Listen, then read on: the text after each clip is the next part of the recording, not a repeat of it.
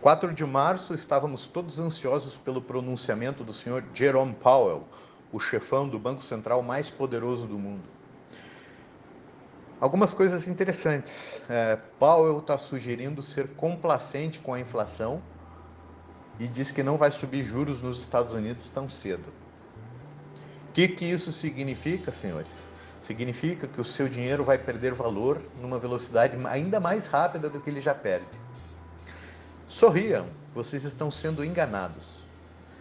De 2008 para cá, que foi a grande crise financeira, governos e bancos centrais se especializaram em fazer a gente de trouxa, com indicadores financeiros falsos. Todos são fantasiosos, seja crescimento, desemprego, renda, mas o, o mais fantasioso é o indicador da inflação oficial.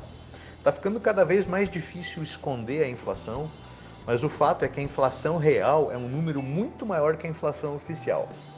Pegando esse mote da inflação, eu peguei e fui atrás de alguns dados de 2015, porque ainda estão meio recentes na nossa memória.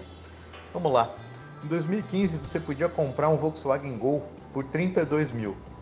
Hoje você não compra o mesmo golzinho por menos de 54 paus. Se a inflação oficial no Brasil não fosse uma fantasia, esse golzinho não podia estar custando mais que 43 mil. Ai, mas é um carro. Bom, vamos lá, latinha de Skol. 2015, uma latinha de Skol custava um real. Se a inflação oficial não fosse uma mentira pega trouxa, latinha de Skol tinha que estar custando 1,35. Vai no mercado e veja se você consegue comprar uma latinha de Skol por menos de 2,30. Não vai conseguir, né? E o Banco Central brasileiro, é uma Maria vai com as outras.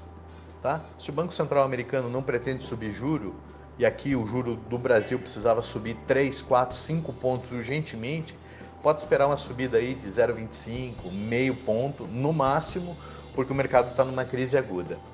Enfim, onde é que eu quero chegar? Quero chegar que talvez o preço do Bitcoin não esteja subindo muito rápido. Talvez seja o dinheiro estatal que esteja perdendo seu valor numa velocidade incrível. Quer se proteger do dragão da inflação? Pegue um pedaço do teu patrimônio e compre um punhado de Bitcoin.